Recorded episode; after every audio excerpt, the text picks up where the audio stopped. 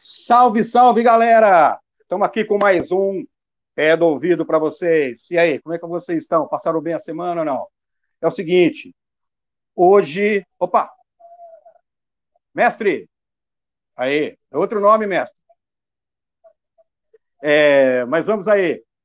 É o seguinte, hoje... Aí, grande mestre! É, então é o seguinte, vamos lá, hoje é o segundo Pé do Ouvido.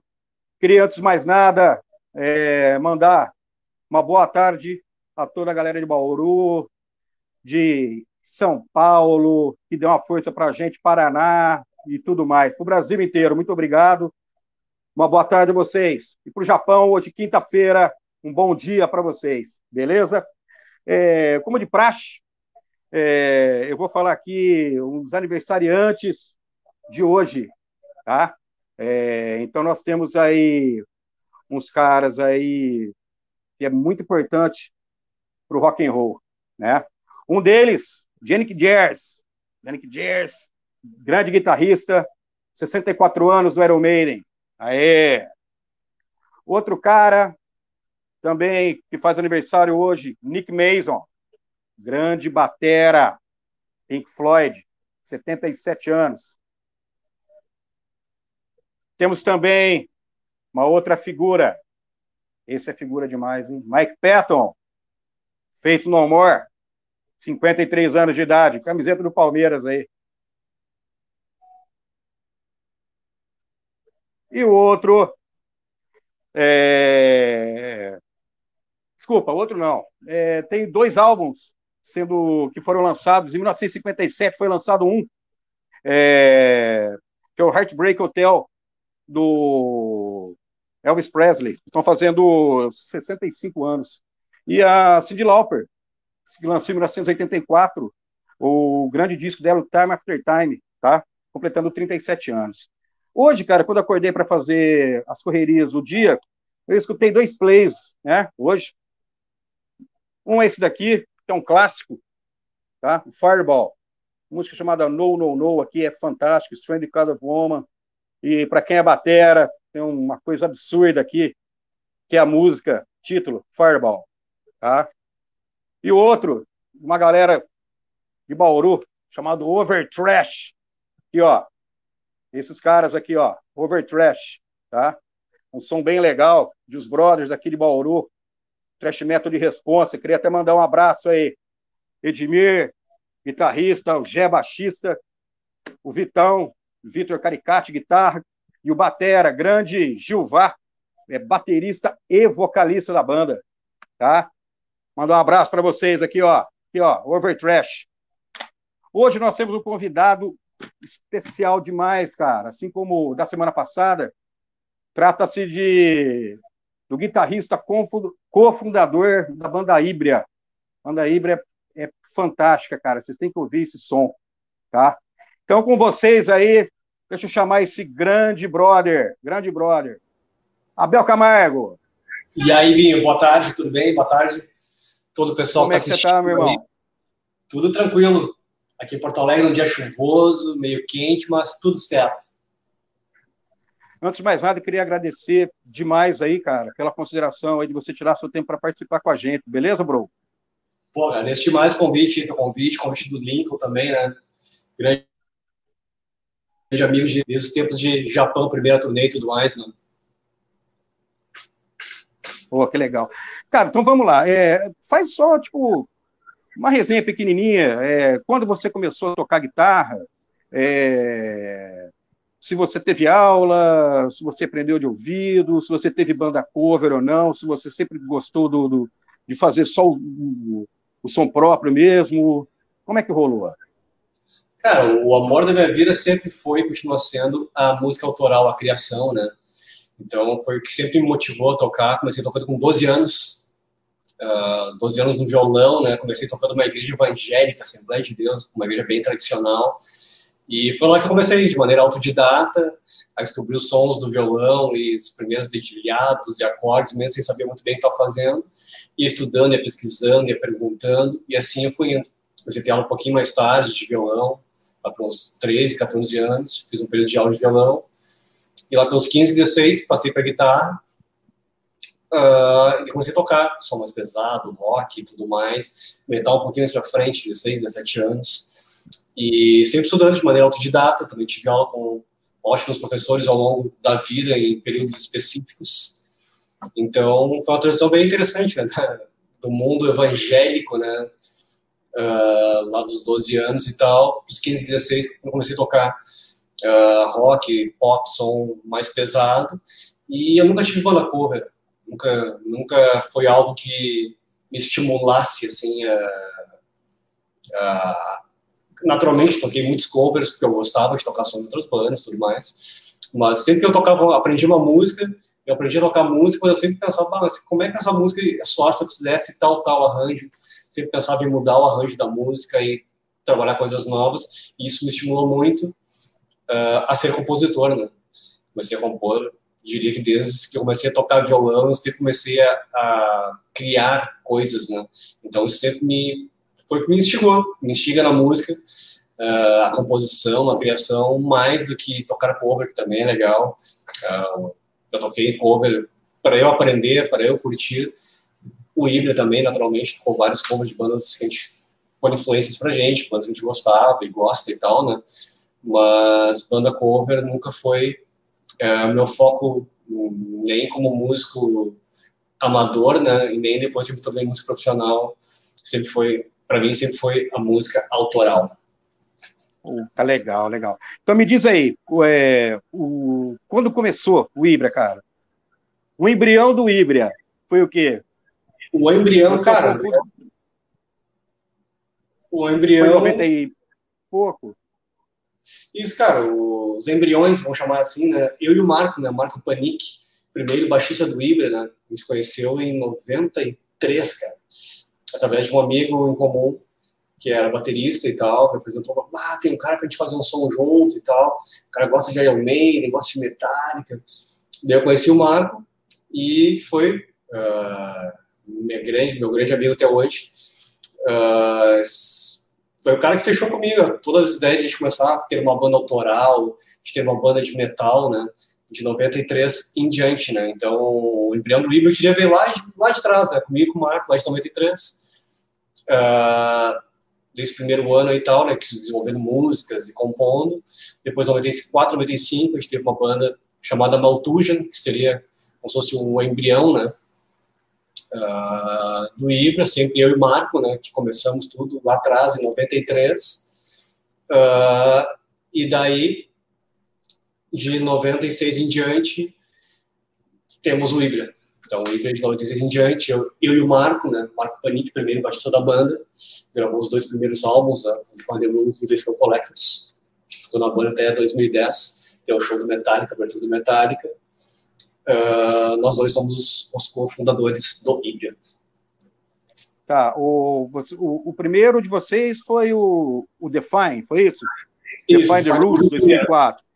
2004, tá. saiu no Brasil. Ele, ele já saiu em vários lugares já, né? Assim, ele já, ele, ele, quando foi lançado, ele já foi para vários países? Sim, foi um lançamento, diria, mundial, né? Ele saiu saiu no Japão, saiu no Brasil, saiu em vários países da Europa, saiu nos Estados Unidos. Teve, já desde o início, ele teve uma, uma ativação muito boa. Aqui no Brasil, saiu por que gravadora na época? Pela Encore, Encore Records, de São é, Paulo. São Paulo? Tá. O segundo Sim. de vocês, o School Collectors, é isso? Isso, o The School Collectors, uhum. 2008. Tá. O, Tá. O primeiro ele já teve, já o, o, o, o cara que mixou foi o cara do, do Iron Saver, né? O guitarrista, foi isso? O Define? Uh, o primeiro foi o Pete Silk. É, ele é do Iron Saver, né, esse cara, né? Isso, o primeiro, o que, o que mixou o Define Rules. O tá. segundo, quem mixou uh, o Disco Collectors né, foi o Waking Kohler, alemão também. Ele que fazia os Primal Fear, essa Fez pessoal 369, acho que é ele também. Agora não recordo de cabeça, mas também é um produtor bem o... conhecido, bem metal. Tá, e, e, e, como que foi o rolê, cara? Você chegar num ponto e falar, meu, a gente quer esse cara para fazer, para mixar, para fazer a fita? Foi fácil chegar até ele, cara? Qual deles que refere? O primeiro ou o segundo? O, o primeiro. O primeiro. Uh, na realidade, tipo assim, a gente, o Ibra sempre teve, uh, teve continua tendo uh, essa questão, tipo assim, de, de fazer música para o mundo, né? Não só pensando no território nacional, né? Então, desde o início, antes de a gente ter uma gravadora, a gente pensava, cara, a gente precisa de uma gravadora que a gente consiga realmente se expandir mundialmente e para isso a gente tem que estar num nível competitivo em todas as áreas, né? Que nem as bandas de fora, as bandas gringas que a gente chama aqui, né? Então, na época? Uh, isso é 2004, né? Então o álbum foi gravado em 2003, começado em 2003.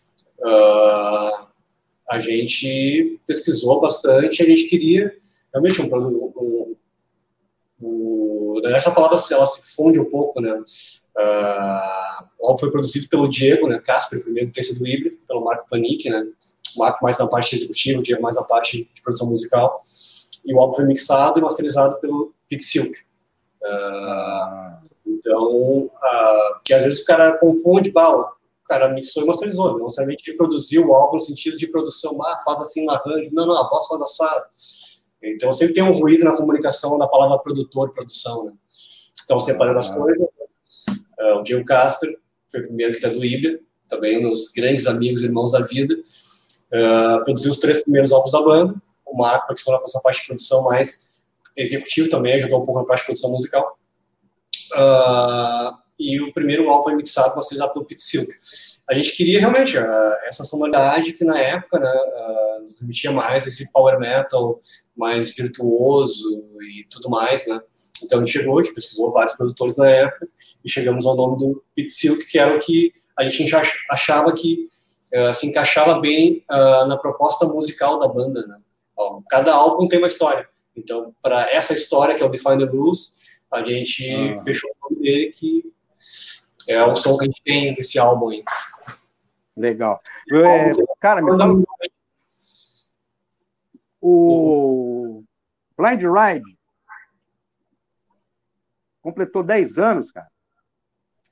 10 anos. 10 anos. Ontem. Caramba, cara. É, Sensacional. 10 anos de Blind Ride já é. Uh, é um álbum que fez a transição, né? Uh, a transição sonora do Ibra, né? A gente tem o primeiro álbum, Define the Blues, né? Uh, que é um power metal mais mais virtuoso, bem melódico, muitos solos de guitarra.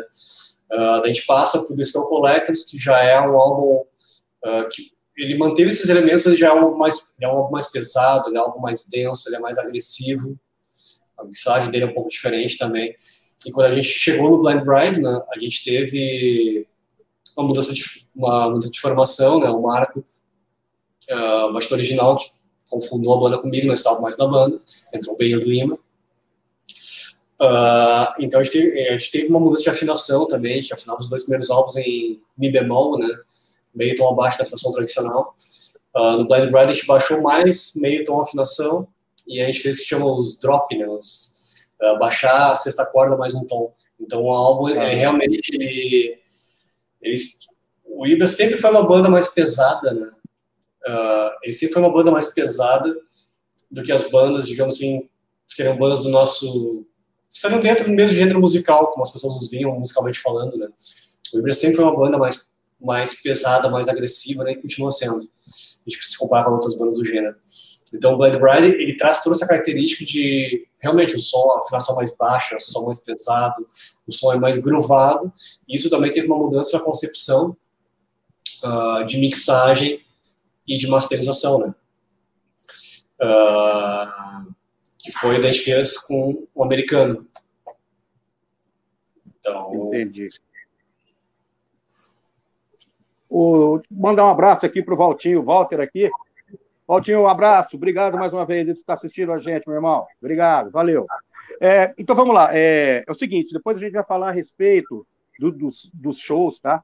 É, todo esse negócio do Japão que houve, que vocês, cara, vocês chegaram detonando no Japão já, né, cara? Vocês, vocês chegaram assim, já construindo uma galera fantástica de, de, de fãs, né? Cara, como você explica isso, sim? Cara, é, realmente a gente tem uma relação com o Japão sensacional, né? Muito, muito carinho pelo povo japonês, cara, que sempre nos recebeu de braços abertos, né? Uh, foi o primeiro país fora, uh, fora o Brasil, naturalmente, né? O Ibra é uma banda brasileira, e gente sempre foi muito bem recebido.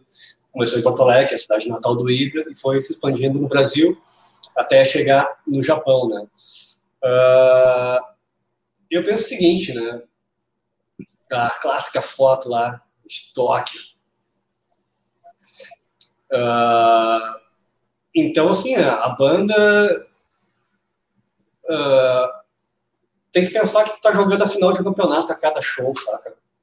Tu tem um show, não é só um show, meu, todo show é final de campeonato. Todo show é final de campeonato. Se tu na cabeça, tu nunca vai fazer um show ruim na tua vida. E o Ibra sempre teve isso na mente, desde quando o Ibra tocava nos botecos de Porto Alegre. Cara, não interessa se tem cinco pessoas, tem dez, se a gente tocou para 50 mil, é, tipo um Rock in Rio da vida, não, sei lá, 80 mil, é um troço absurdo de gente no Rock in Rio, né? Olha Caraca. aí, um mar de gente, né? Uh, é, 85 mil, na realidade, Rock in Rio. Caramba, cara. Isso aí... É, isso é uma, isso é uma pequena parcela da galera, né? essa foto, né? Só um cantinho. É, é um planeta.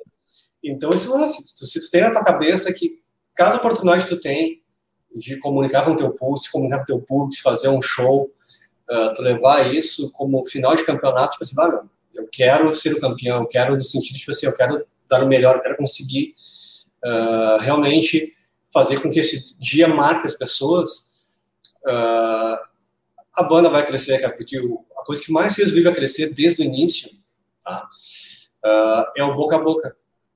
Na época não tinha internet, grandes publicações. Não. É o cara que aquele show que tinha 15 pessoas, cara, eu vi uma banda tocando assim, bah, que banda, bah, não ouvi falar. E tu vai, cara, tu, vai, tu entrega a fita demo, cara compra, faz uma cópia, daí tu fala com outro amigo. Assim o Ibra surgiu. Então o Ibra surgiu de uma maneira orgânica, ele não surgiu com empresário, ele não surgiu com, com tipo com fomento de grana, bah, botar um monte de grana dentro da banda, nada contra isso, não tem problema com isso, mas a história do Ibra ela é história da ela é igual a história da maioria das bandas do mundo. Elas começam porque as bandas querem tocar uh, inspiradas pelos seus grandes ídolos, né? Essas bandas que as bandas que nos inspiraram a começar a tocar um instrumento, a ter uma banda. E tu começa uh, a desenvolver esse teu sonho. Então o Ibra começou de uma maneira muito orgânica, tipo montar uma banda com pessoas que tinham gosto pela mesma coisa, mesmo gênero musical, coisas um pouco diferentes, mas que tinha uma coisa em comum, que era o heavy metal, né? E a partir daí a banda foi crescendo, né? A banda foi uh, investindo na banda, então toda, toda essa origem que a galera hoje, quem está conhecendo o Bíblia de hoje, olha assim, ah, os caras já tocaram no Rock in Rio, os caras já abriram com Metallica, Black Sabbath, Ozzy, seis turnê no Japão, e, cara, a banda começou tocando para muito pouca gente. É aquela, aquela história, é para as namoradas, para os amigos mais próximos, para o dono do bar, para os amigos do dono do bar que estão tomando a canha deles, e é isso, cara. E daí no próximo show, já tinha mais um amigo do amigo, e assim foi indo. Então, a gente tem que ter paciência, a gente tem que ter resiliência, a gente precisa realmente gostar do que faz. Eu acho esse um grande diferencial uh, que eu vejo dentro da, da profissão do mundo artístico, né? Eu acho que as pessoas, pelo menos me parece, acho que elas fazem isso porque elas gostam, né? A questão da arte, ela é realmente muito importante, né? Acima de qualquer outra coisa. Então, tu, tu faz o que tu gosta e tu segue em frente. Uh, como qualquer outra profissão, vai ter altos e baixos, vai ter mudanças, mas realmente é, uhum. é algo que vale muito a pena. Que legal, que legal. Deixa eu mandar dois abraços aqui, dois caras que apareceram. E um é o Edmir, que é da banda Overtrash que é uma banda aqui de Bauru, aquele trash metal. Até mostrar aqui, o Edmir, ó. Tá vendo aí, ó, o copinho do Vakin que você trouxe para mim lá da, da outra vez, ó. E ao André Nil, que está aí assistindo a gente também. Obrigado, galera. Valeu. É, me diz uma coisa. Vamos lá. É, vocês estão com uma formação nova, né? Já faz desde 2000 e... 2016. Não, 2018?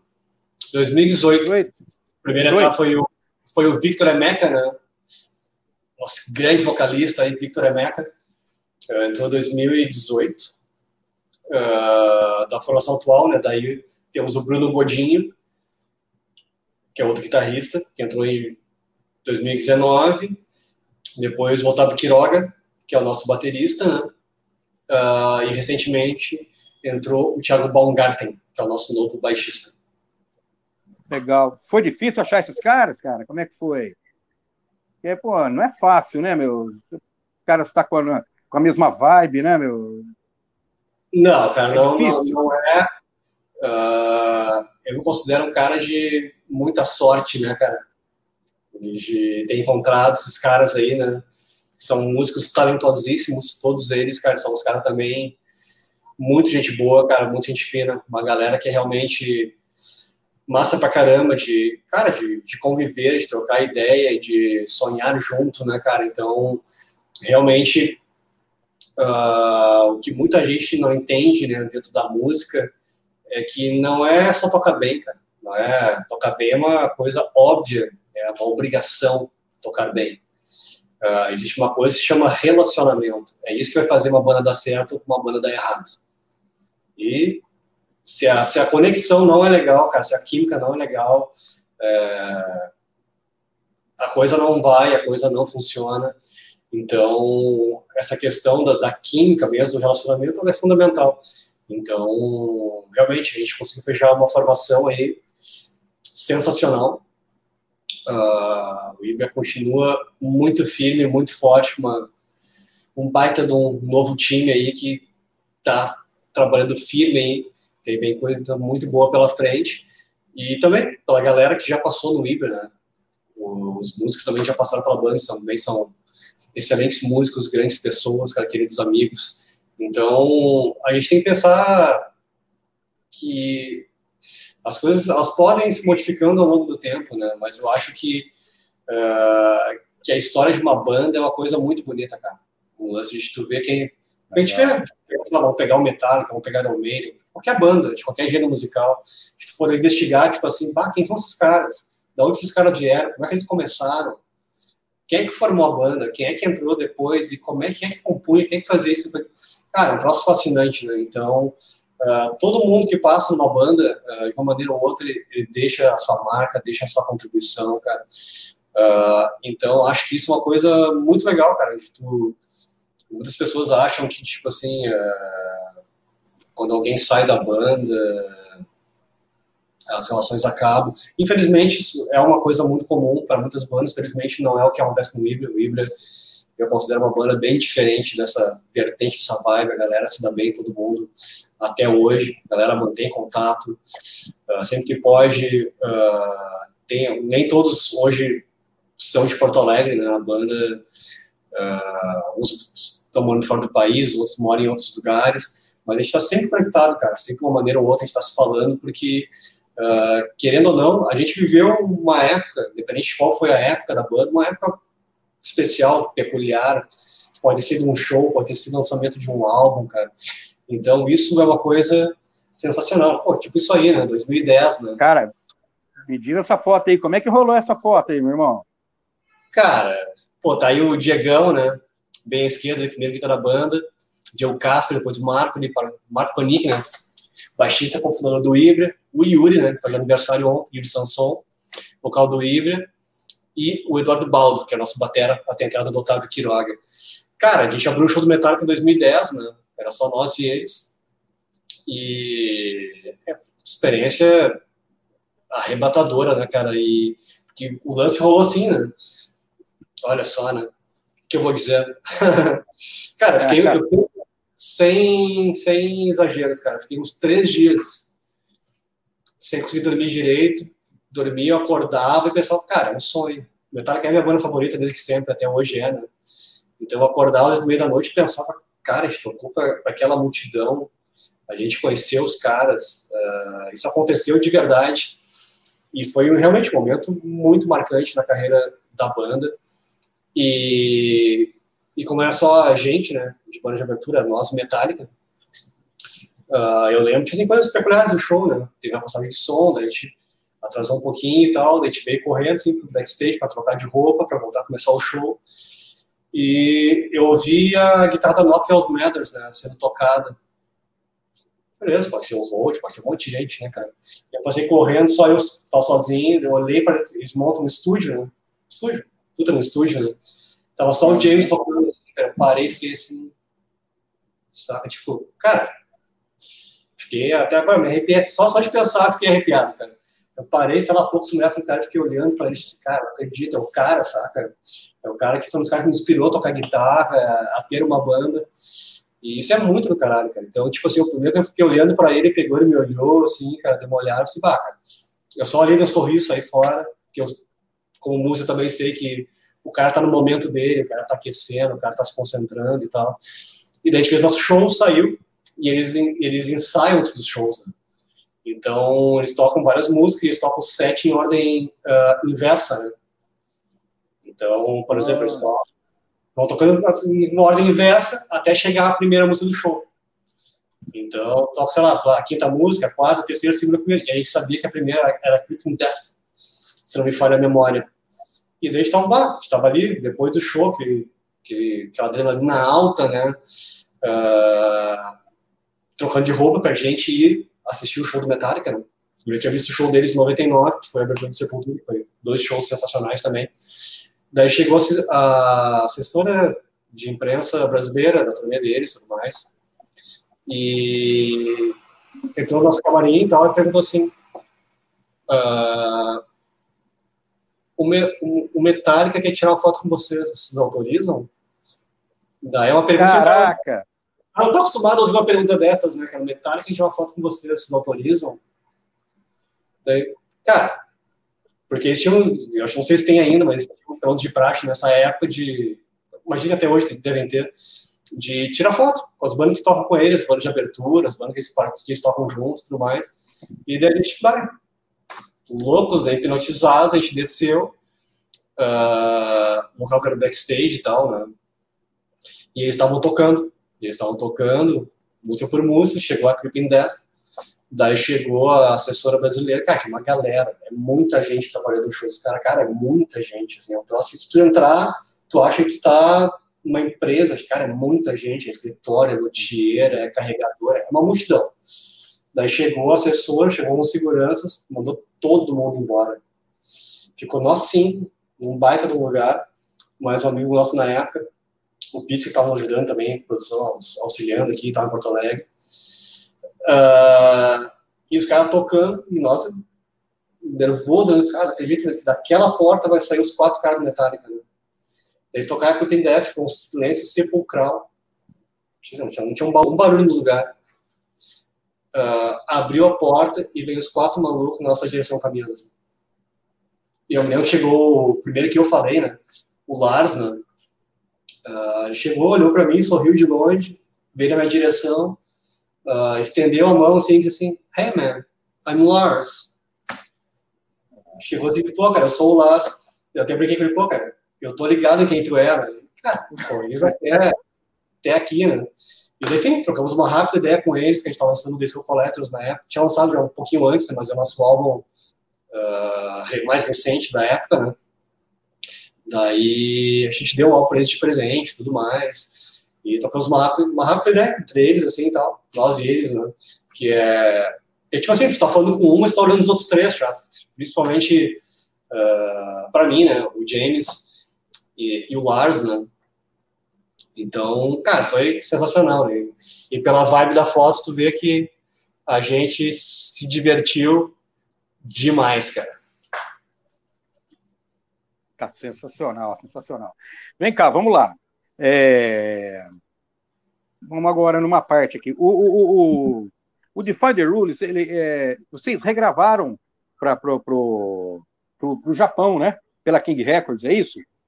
Isso, a gente fez uma regravação com a formação da época, uh, que daí mudou o baterista, que era Eduardo Baldo, né? Que esteve com a gente desse Collectors até o Moving Ground, que é o mais recente. Uh, e o Ben Lima, daí no baixo, e o Renato Osório hum. das guitarras, e eu e o Yuri. Então a gente fez a regravação do Define the Rules em comemoração aos 10 anos do lançamento dele uh, no Japão. E foi o álbum né, que projetou a banda mundialmente. Né? E no Japão foi realmente um estardalhaço né, quando o álbum foi lançado. Olha aí, mais uma banda. Foi o clube japonês. Que bacana, japonês. cara, que legal. Isso é 2015, né? 2015 foi, foi é. a turnê do, do, do Ibria? Isso, do, foi do, do, do CD Ibria. Isso, a turnê do CD Ibria. Tá, legal. É, agora, deixa eu perguntar um negócio para você. É, vocês gravaram o DVD de vocês lá, né, cara? Gravamos, cara. Foi outra coisa também que arrepia só de pensar. De tu. Bom, tocar no Japão, cara, é um troço, tipo. É, já tocou em muitos lugares, né, cara? Quero tocar, quero voltar em muitos lugares que a gente já tocou, quero tocar em muitos outros lugares que a banda ainda não tocou, né?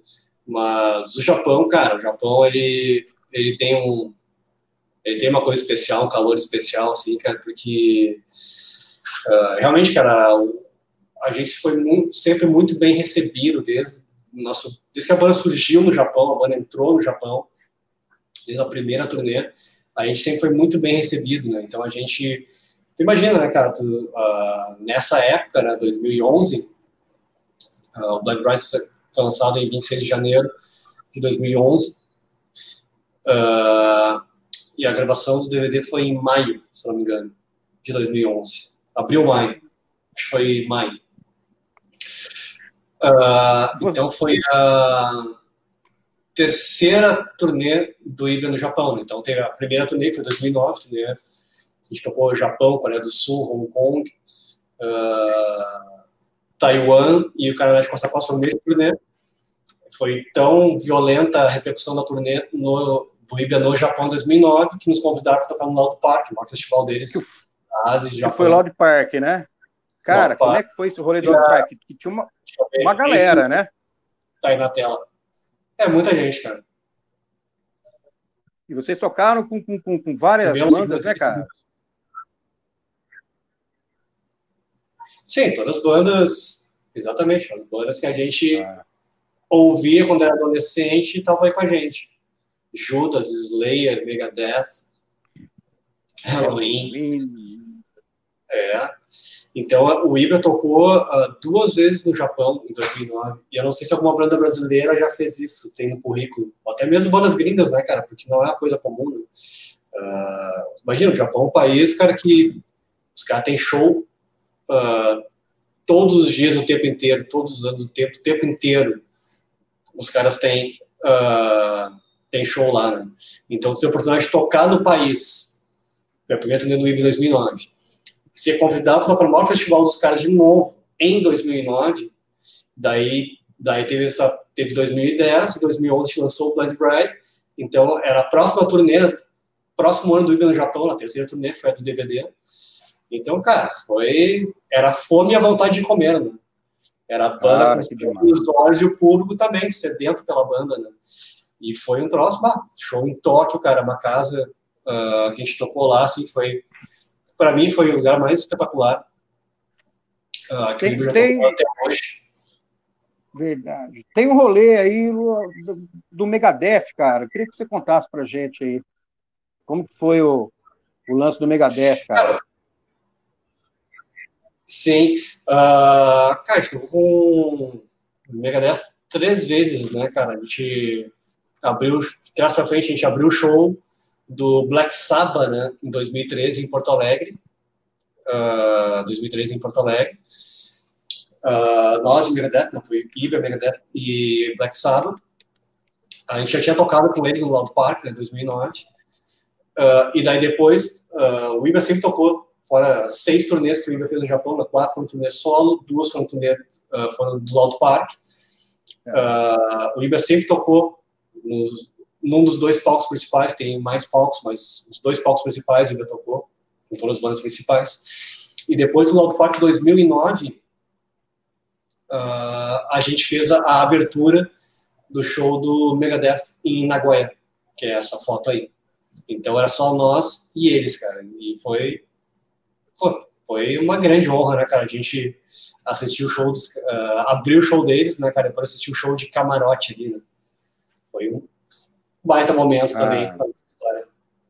Cara, o, o, o, o, nosso mestre, o mestre Lincoln, mestre, ele, ele conta de uma passagem que vocês estão, tocando e o tá o Megadeth inteiro assistindo vocês. Isso aí foi, foi no Loud Park? Você sabe dessa história? Cara, não lembro se foi no, se foi no Loud Park, se foi no, no próprio show. Uh, é. próprio show em Nagoya. Agora não recordo. Exatamente. E, e, como, e como que foi o rolê? Vocês estavam no camarim, aparece o Dave Mustaine, assim? Como que foi o, a festa Cara, toda? É, é que na época a gente chegou, uh, quando a gente chegou em. Na, a gente eles, eles no, no Alto Parque, a gente tocou no mesmo festival, né? Uh, e depois, eu lembro, a gente estava fazendo. A gente estava jantando antes do show, do tipo, né? Era um lugar muito grande, muito bacana, né? Essa, essa casa aí na Nagoya. Uh, e a gente estava jantando de boa ali, né? antes do show. Daí aparece o Mustang, né, cara? Imagina ter um buffet e um dos clientes do buffet era o Mustang. Né? Mesma coisa, o cara fica olhando assim, né, cara? Eu, ah, aquele cara é o Dave Mustaine, né? Daí, nesse momento, a gente ficou quieto, ficou na nossa, né? Ficamos quietinho, uh, jantando tudo mais.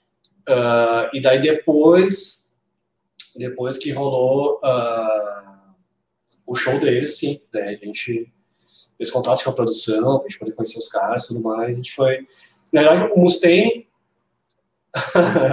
que é comigo McDonald's no Mustaine, a gente conheceu depois do show, mas o Chris Broderick, que era o guitarrista deles na época, e o James Lomenzo, que era baixista, uh, a gente bateu um papo com eles na passagem de som, ficou assistindo um pedaço da passagem de som dos caras, assim, tal. e foi trimassa, foi super, super legal, assim. Pô, os caras foram acessíveis, né? foi, foi bem legal. Foi, cara, foi, porque, puta, meu, não tem, não tem moral nenhuma do cara ser trouxa, né, cara? Nenhuma situação da vida, né? Então, tu tá ali, cara, tu também é músico, uh, tua banda também tá tocando tudo mais. Uh, o Megadeth também um dia já foi uma banda pequena, assim como Metallica, uh, assim como o. Então, tipo assim, é, todo mundo começou de algum lugar, né? Então, eu acho que é muito legal a gente ter esse respeito, né? O Ibra sempre respeitou, cara, e continua respeitando as bandas que a gente toca, as bandas que estão começando, cara, banda de abertura, eu só pego a banda de abertura, uh, assim como o Ibanez. Pô, imagina, a gente abriu o show do Metallica, do Black Sabbath, do Ozzy também, do Megadeth, cara, é uma responsa muito violenta. É, tipo assim, ó, não tem, não tem, não tem, não existe margem para nenhum vacilo. Então, para tu estar tá numa posição dessas, cara, tu batalhou, né? Então, tu batalhou para estar tá ali, que é para tu ter a tua oportunidade. Então, assim como a gente a gente já esteve desde lá de trás começando abrindo shows de bandas uh, que eram maiores que a gente na época, a gente, quando a gente começou e tudo mais, mais conhecidas, uh, e o IBA foi crescendo, assim, tem bandas que hoje estão surgindo que também estão começando, que estão crescendo. Então eu acho que a gente ter uma boa relação com todo mundo é essencial, cara, saca? E isso aí é é uma coisa que vai além da música, não é? Acho, acho que ser um grande músico é importante ser uma grande pessoa também, né? Saber se relacionar bem, saber respeitar o trabalho dos outros, né, cara? Senão, uh, tem músicos, uh, não vem ao caso eu citar, mas tem músicos, cara, eu parei de gostar, parei de ouvir, porque comecei a ver interessante os caras, ah, o cara é um trouxa, tá ligado? Pode tocar muito, mas pra mim não faz diferença, entende? Tem tanto cara que toca tão bem, toca muito e e tem, para mim, passa muito mais sentimento, verdade na música, uns caras que tocam um monte, mas são os trouxas, sabe? Então, o... Caramba. É, deixa eu só mandar aqui rapidinho um abraço aqui pro Teru Kozaka. Foi, ele foi o primeiro cara que foi entrevistado, um cara gente boa aqui de Bauru. Tem também aqui o Maia, deixa eu ver, o André, o André Pilai, o Ratão, a Márcia, a mulher dele, estão assistindo a gente também. Um grande abraço. O Haroldo, o Alexandre Xandão estão assistindo a gente. Agora, voltando ao lance do, do, do DVD. Vamos lá. É, cara, vocês gravaram no Japão. O porquê no Japão e como que foi o esquema para vocês? Ah, como que vocês arrumaram a galera para gravar esse, esse DVD, entendeu? Como que você, você conseguiu disponibilizar uns caras lá para gravar? Quem foi o responsável de, de, de, de ir atrás de tudo isso? Puta, como foi, cara? Quem fez toda essa parte executiva, né, executivo foi o Juan Corral, uh, que fez toda essa parte aí, uh, média da banda, na época e tal. Ele fez todas essas, esses corres junto à nossa gravadora, que era a King Records, né? Então ele que fez toda esse, uh, essa produção executiva, todo esse meio de campo para conseguir uh, realizar o DVD uh, em Tóquio. Então foi foi dele a, a ideia de fazer o DVD lá, de, de conseguir, enfim, conectar todas as, todas as pessoas interessadas que isso acontecesse, né? e foi um troço bacana, muito, muito, muito bem sucedido, porque uh, o Ibra, ele tem um público violentíssimo no Japão, né? Então, fazia realmente muito sentido a gente fazer uma turnê no Japão e gravar o DVD no Japão, uma casa lotada, espetacular lá, né? Então, a banda sempre teve muito respaldo, muito uh, público, respeito pela parte da, não só do público, mas pela mídia, né? O Ibra é uma banda realmente respeitadíssima no Japão, né? Tanto pela mídia quanto pelo público, né? Isso reflete todas as áreas, né? Legal. É, você, você, tem alguns guitarristas assim que você que te se inspirou, que, que, que, inspirou você, cara? Cara, o meu guitarrista favorito uh, de todos os tempos até hoje continua sendo Steve Vai, né? Para mim ele é, é, o cara, é o mago, é o mago maior de todos. Certamente é o cara que não é só questão musical, é questão artística é questão do Fodolante de jeito. Meu, tu vê uma entrevista do cara, tu fica mais fã ainda, entende? Tu vê um vídeo do cara falando, tu fica mais fã ainda, entende? Então, acho que isso, isso para mim conta muito, não é só questão técnica. Então, gosto demais de Vai, é o meu guitar favorito desde que eu comecei a tocar guitarra. Uh, o Ed Van Halen também, um cara que foi uma referência. É, cara, exatamente. Infelizmente, não temos mais aqui, mas a obra dele é para sempre, né? Um cara que eu curto é, demais, ontem, demais. Ontem, ontem ele completaria 66 anos, cara. Isso, aniversário dele ontem. Ah, é, ele, ele completaria Felizmente, 66 cara, anos. Felizmente, cara, eu tive a oportunidade de ver eles tocando nos Estados Unidos, cara. Eu vi show deles. Pô, que legal, cara. Mas com quem? Com, com Sammy Hager? Não, cara, com o Jerry Cherone, vocal do Extreme. Quem que era o vocal? Desculpa. O Gary Stream. Isso, vocal oh, cara. Inclusive, tem, tem um, um, um, no YouTube tem um show deles muito legal. Você já chegou a assistir? Devo ter assistido, cara. Devo ter assistido. Com, com, com, com ele, com ele no vocal. Cara, ah, monstruoso. Eu, eu, gosto muito de Extreme, né? Eu gosto muito, muito da banda. Uh, para mim, no Bittencourt também é outro cara que é uma referência absoluta para mim. Inclusive, a minha guitarra Shodown Master a mãe de todas é uma assinatura dele, uh, M4 da Washburn, que é do Nubi Tencourt. Nubi Tencourt. Era com o Gary Cherone, cara, um arregaço. A banda é, é um muito bom, né, cara. Cara, o Ed Van Halen é um show à parte, né, cara? Show à parte, o cara toca. Hum. O cara tocava demais, assim, cara, e o Cherone também foi um cara estupendo no palco, cara, um gigante no palco, foi, foi massa demais. E fora essa galera que se tem, tipo, Steve Vai, Van Halen, Bruno Bittencourt. Gosto muito do, do Satriani também. O Slash é um cara que também, para mim, é uma referência absoluta na guitarra. Um cara que também me inspirou demais a tocar. Eu via show dos caras, do Guns tudo mais. Eu via o Appetite for Destruction, continua sendo um dos meus álbuns favoritos de todos os tempos. Ouço é difícil passar uma semana sem ouvir esse álbum, cara. Tipo assim, é um que tá sempre na volta, o CD tá ali, tá sempre na volta, pega e pum, quando ele não está morando dentro da caixinha do, do, som, ele está sempre na volta. Então o Slash é um cara que também que eu admiro demais, gosto muito ah. da carreira solo dele também. Legal. Então vamos lá. É... Vai rodar uma vinheta aí. É... Cinco é... CDs, cinco plays seu aí que você curte. E daí eu queria que você falasse cada o porquê. Pô, essa música aqui para mim foi, puta, me pegou quando eu vi a primeira vez, tal, tal, tal. Pode ser? Vai rolar a vinhetinha aí pra gente aí. Beleza? Vai lá, Neto.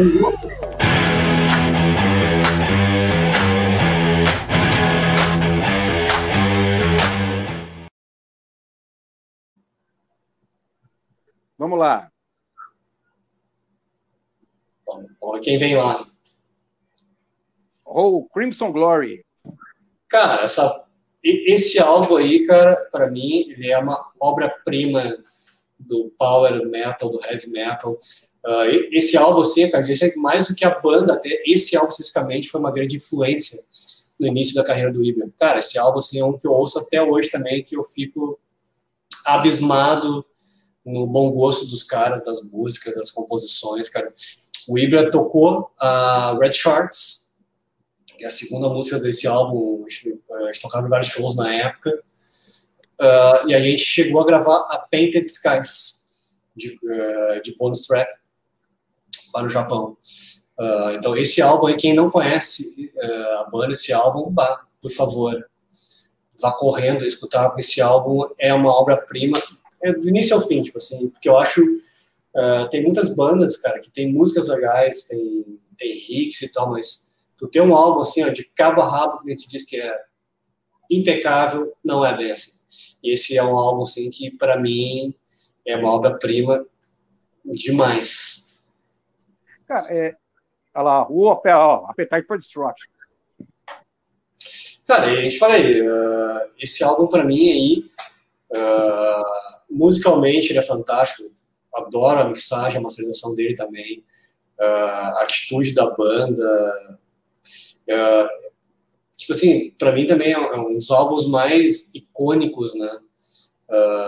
Não é um álbum de heavy metal, né? a história do, do grunge é uma coisa engraçada também, né? falando em grunge, né? Lá pelos anos 90, né, cara? Tu deve ter ouvido essa frase também, bem, Uh, até hoje eu fico pensando nela. Né? O grunge matou o metal. Até hoje eu fico pensando é... como é que foi isso, tá ligado? Cara, mas todo mundo falava isso. Claro, chegou no metal, metal, vou te matar e matou metal. Como assim, tá ligado? Não pode gostar de metal e gostar de grunge. Então, Exatamente. é, é, é bem essa época, tipo, o Guns, uh, bandas dessa época, Guns, Nirvana, crescendo, se tornando grandes bandas mundialmente falando, e a galera do metal tá sendo eles, meu, deixa as pessoas ouvir o que elas quiserem ouvir, saca? Iron Maiden, Summertime, cara, esse álbum para mim aí também é um dos meus xodós. É outro álbum que eu ouço também com bastante frequência. Uh, tem todas essas guitarras sintetizadas e tudo mais, uh, essa coisa futurista do Iron, né? Então, uh, eu acho um dos melhores um dos melhores trabalhos de, de guitarra, de solo de guitarra do Iron para mim estão nesse álbum. Então, para mim também é uma referência absoluta assim de, de obra-prima. Então, as coisas que eu escolhi são álbuns que eu considero assim, ah, não é que eu gosto de um pedaço, não, cara, eu acho uma obra-prima do início ao fim. Skid Row. Esse é outro. Esse é outro aí que. Deixa eu ver se é o que está aqui. Até vou ver aqui, ó. Não, tô com Black Sabbath aqui no, no CDzinho, mas o que estava antes era, era isso aí. Uh, também é outro álbum que eu curto demais, cara. O Sebastian Bach também tocou com, eles no, com ele né, no, no Loud Park. É um álbum que eu ouço direto, cara. Eu amo hard rock, né? Uh, sem falar, tipo, a la hard rock do Ibra, a, a la hard rock do Ibra, né? Uh, é sempre eu e o Marco, né, primeiro baixista, que gosta muito de hard rock também. E agora o Thiago Baumgarten, né, que é o novo baixista, também é um cara que curte muito hard rock. Né? Esses dias estou tocando várias ideias com ele sobre isso. Né? Então, se eu tivesse uma banda de, de heavy metal, olha, grandes chances de eu ter uma banda de hard rock, que é um dos meus estilos favoritos, sem dúvida. Oh. Legal. E, cara, cara sério, essa aí é a minha banda favorita de todos os tempos, né, cara? Uh, e esse álbum aí, para mim, é uma referência absoluta, né? No, apesar de ele ter vindo sem baixo, né? que é a piada que todo mundo conta até hoje, né?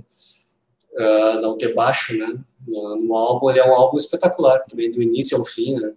Uh, ao One, para mim, uma das melhores composições de, de, metal de todos os tempos, né? Então, eu falei, o Metallica é uma banda que me inspirou a ter uma banda, né? Me inspirou a ter uma banda. Eu acho que também é uma inspiração que diz respeito uh, toda a parte empresarial, né, cara? De tu ver o quanto a banda cresceu, cara, de cada movimento da banda, de cada passo que eles deram. Uh, se for pensar um pouquinho depois, né, o Black Album, né, que veio depois, eu lembro quando lançaram o Black Album, e as pessoas chegavam, enfim, galera ia para faculdade e tudo mais, é, amigos, colegas que nem ouviam metal, tá, chegavam com algo na mão, como eu tinha banda e gostava de metal, né, cabeludo e tudo mais, a galera chegava, enfim, bater papo, puxar papo, e falou, ah, cara, pô, metal que tu vê. E, cara, eles não ouviam nenhuma banda de metal que não fosse o Black Album. Agora você vai me dizer que isso não é um mérito. Seja, o cara, os caras não ouviam metal. Daí o metal conseguiu fazer, fazer um álbum que as pessoas que também não gostavam do gênero conseguiram gostar do gênero. Então, cara, é um puta do mérito, saca? Eu gosto da fase. Uh, o que eu mais gosto do Metallica é a fase antiga do Injustice para trás, sim, mas eu adoro Black Album também, eu acho um álbum fenomenal. Então, uh, eu acho que, fora toda a parte musical deles, eu acho toda a questão empresarial deles, a questão de concepção, de. É, é, um troço realmente. Tu olha, olha de onde a banda veio, cara. Olha como a banda cresceu. Olha o tamanho que a banda se tornou. Olha o tamanho que a banda é. Então, não é. É óbvio que a música é um elemento fundamental, mas não é só música. Existem ações que são feitas de, uh, de tempos em tempos, que aqui, às vezes é, é a troca de sonoridade de um álbum, uh, de um álbum para o outro, uh, que é a mudança de concepção de uma turnê para outra. Então, são coisas que são realmente importantes na vida de uma banda, né? de um artista que não é só tocar bem, que não é só fazer boas músicas. Né? É, deixa eu falar um negócio para você. É, você acha que o, o, o ele, ele é mal entendido, cara? O que, que você acha? O né? Porque é que você falou, um, um não tem baixo, o outro, o som da bateria, né? Cara, eu acho... É horrível eu, aquela caixa, né? Eu acho ali que o Lars, ele... Ele... Acho que ele viajou um pouquinho, né? Eu acho que... É um bom álbum, cara, mas eu acho que aquele som de bateria, ele torna a audição do álbum penosa, né? triste, sofrível. Estranho, né? É, eu acho que se tu consegue abstrair, ele é um bom álbum, mas o difícil é abstrair. Né? Exatamente. Uma coisa, uma, coisa, é ouvir, uma coisa é tu ouvir o Injustice for All não ter baixo. Outra coisa é tu ouvir o som do instrumento que está em primeiro o som plano. da caixa, né? Tá, som da caixa não dá para não dá para errar no som da caixa, né? E me diz uma coisa, você acha que o Crimson Glory é uma, é uma banda por que, que você acha que não, não, não teve uma, um, uma coisa assim, cara, um negócio mundialmente, assim? tem pouca gente no Brasil que eu acho que, que conheça, cara. Pelo menos alguns amigos meus, acho que nunca ouvi falar. Você já conhecia? Eu já conhecia. Eu já conhecia. Ah, eu não sei. Eu, eu não sei o que, que o, o, é, se foi lançado alguma coisa deles no Brasil. Mas eu cheguei. Ah, bom, eu conheci porque eu estudava muito, né, cara? Porque como eu vendia disco, né? Como eu, eu vendia disco, essas coisas. Eu conheci a banda por causa de um grande amigo meu, que esse tempo de infância e adolescência, também é fãzaço de metal, o Júnior, uh, que ele chegou um dia, um, chegou um dia, no, site de um, uma banda de amigos nossos na época, Uh, e mostrou, a gente, tinha, a, gente tinha, cara, a gente tinha gravado uma fita numa loja de música. Foi um troço tipo isso. Achei que gravou, achei foi numa loja de música, o cara gravou uma fita para ele, ele levou para ensaio dos amigos, a banda chamava Quarks, que aqui de Porto Alegre, uma banda muito legal da época. Uh, e ficou todo mundo assim, cara, que banda é essa? E daí tem, tipo assim, o, o Transcendence é o segundo álbum, se não me falha a memória deles. Uh, o primeiro álbum, cara, ele ele é legal, mas ele, tipo assim, o Transcendence é um troço infinitamente melhor produzido, melhor tocado, muito mais legal. Então, uh, o álbum da banda é esse. Então, tipo assim, Isso esse aí. álbum é uma obra-prima, mas eu não acho que talvez uh, a discografia deles tenha sido tão equilibrada para conseguir aquele, o lance do sucesso que esse álbum teve. Né? Esse álbum, assim, quem conhece esse álbum, cara, é muito fã, porque ele realmente é uma é uma é uma obra de arte. Então, eu acho que é isso. Eu acho que talvez tenha faltado um pouco de consistência, assim, em todos os lançamentos, do meu ponto de vista, né? Tem os lançamentos que todos a gente pega, a gente é fã, pega Black Sabbath, pega Iron Maiden, pega Megadeth, pega Metallica. Cara, a discografia dos caras é uma paulada atrás da outra, né? Toma, toma, toma, toma, tipo assim, não tem não tem pisar em falso. Né? Então, todas essas bandas, cara, as bandas se tornaram gigantes, elas têm, elas têm algo em comum, que é uma discografia realmente muito boa. Não é um álbum. Uma banda não faz de um álbum, nem de uma música, tipo assim, uma carreira, né? Então, essas bandas uhum. se tornaram gigantes, elas têm realmente uma discografia, cara, de banda gigante. Não é um álbum. É... Tá, é, eu vou, eu vou, eu quero que você me fale um negócio aqui a respeito de, tá? É, em 2010 saiu na revista Burn é, falando o seguinte: a matéria foi é, a respeito é, do festival o Loud Park em 2009 pelo editor Takao Kuno. Ele diz o seguinte: abre aspas. Seria elogio, elogio exagerado se eu dissesse que vem por aí o Iron Maiden do século XXI? Interrogação, fecha aspas. O que, que você achou disso, cara?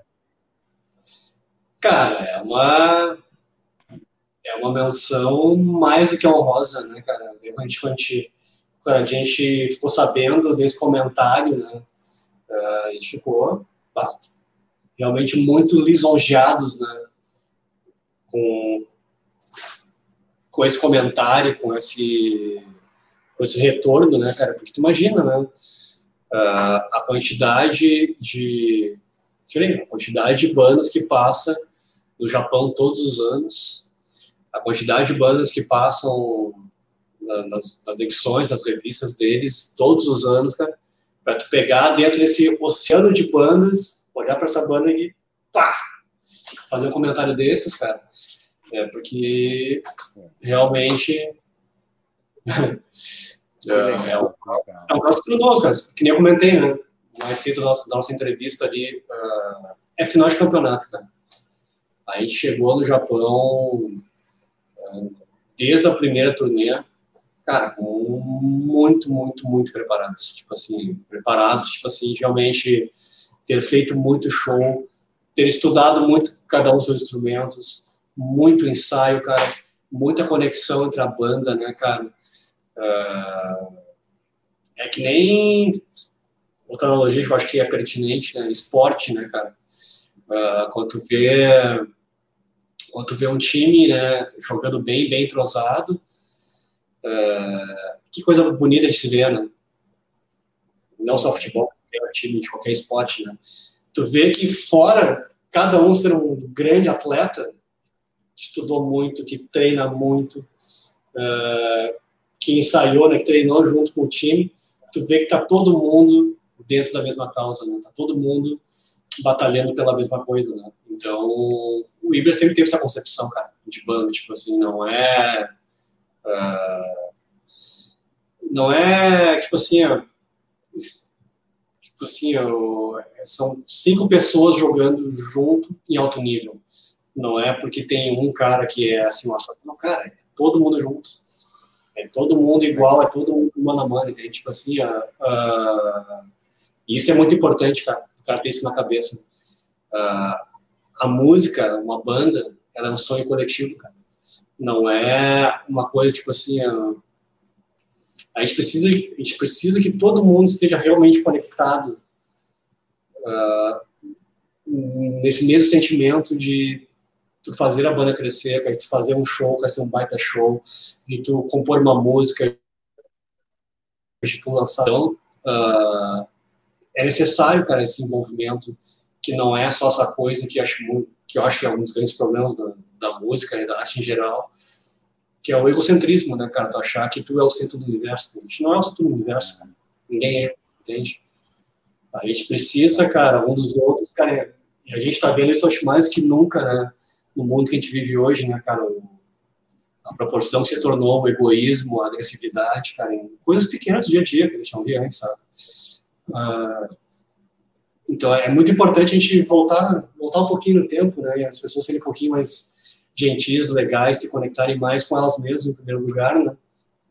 E depois, quando está num trabalho que, enfim, precisa é, que todo mundo esteja conectado, que todo mundo esteja conectado, né, cara? E isso tem uma questão muito importante também, cara, da liderança, né, cara? Para quem está à frente dos trabalhos, né, cara? Independente, à frente de uma empresa, frente de uma banda, frente de um time de futebol, cara, entende? É, é conseguir agregar. É sentir, é, acho que a palavra é essa, é, é agregar, entende? Não é separar. Cara, legal, legal. Abel, cara, obrigado. Tá? A gente está chegando ao final, mas eu quero que você me diga duas coisas. É, uma que você gravou pela Guitar Player, cara, é, chama. É, é, é, como chama? Young Guitar, isso? Young Guitar. A guitarra? É, cara, o que, que, é isso, na verdade? É você tocando as músicas de vocês? É você passando os negócios? Como fosse uma videoaula? Como que rola isso aí? Cara, eu gravei cinco DVDs para eles, né? Uh, os dois primeiros foi com o Diego Casper, né? Primeiro guitarra do Híbrido. E os outros três foi com o Renato Osório. Foi o que substituiu o Diego. Daí o, o quinto DVD é um, DVD é um DLC, né? É outro tipo de mídia, né? Então, ah. uh, é referente a cada álbum da banda que foi lançado. Então, tu faz o lançamento do álbum uh, e tu prepara um material especial em DVD uh, ah, para a revista, né? Então, ah, legal, a primeira vez, eu o Diante gravou na própria guitarra no Japão, né? Nos estúdios da Guitar lá. Foi uma experiência bah, surreal de tão, de tão legal. Tu gravar é, é a maior de guitarra do Japão e uma das maiores do mundo. Né? a Young Guitar. Então a gente gravou nos próprios estúdios da Young Guitar no Japão. Os outros quatro a gente gravou material do Brasil, mandou para eles. Então a gente selecionou partes, por exemplo, duetos, solos especiais de cada um, riffs. Então tem a gente tocando as músicas na velocidade real, na velocidade da música mesmo, tocando mais devagar, também mais uma, um viés mais instrucional, né? mais de instrução mesmo. E daí tem um trabalho fenomenal deles lá também, que é o lance da transcrição. Né? O pessoal da Guitar vai assistir os vídeos e eles vão transcrever as músicas. Legal, legal. E você dá aula de guitarra? Sim, dou aula de guitarra. É. Além de ter o Ibria, eu também dou aula de guitarra faz, comecei em 2007, há 14 anos por aí. Então, dou aula de guitarra aqui em Porto Alegre, aula presencial, né?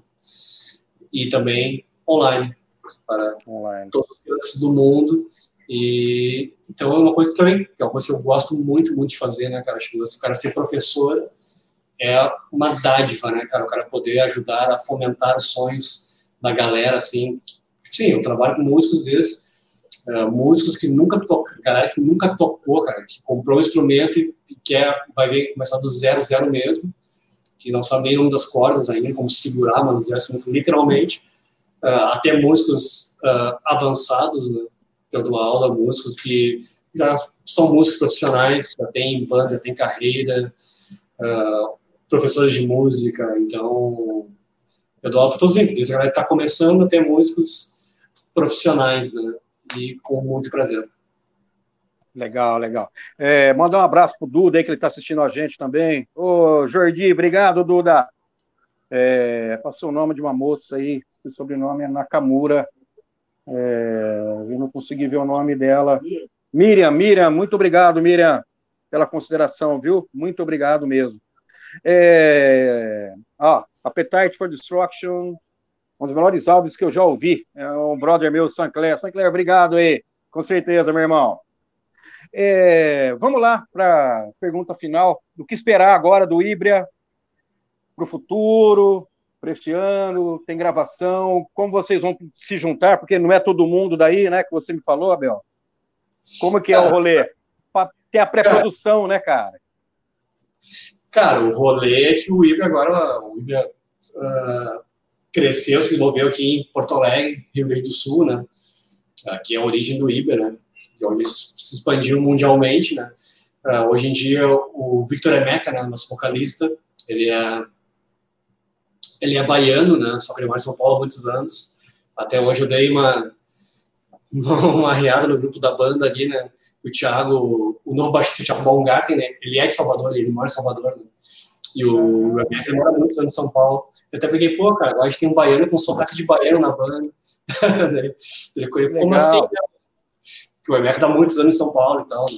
Então temos dois baianos, né? O Victor Rebeca, vocalista, né? O Thiago Baumgarten, que é o novo baixista, né?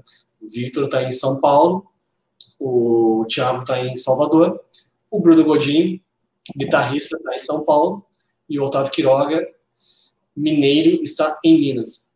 Então, cara, funciona super bem, meu. A gente consegue se articular bem. Uh, a gente tem as nossas reuniões, a gente tem a nossa reunião semanal, a gente tem nosso grupo WhatsApp, a gente tem a nossa comunicação, cada um com cada um. A gente se organiza super bem, cara.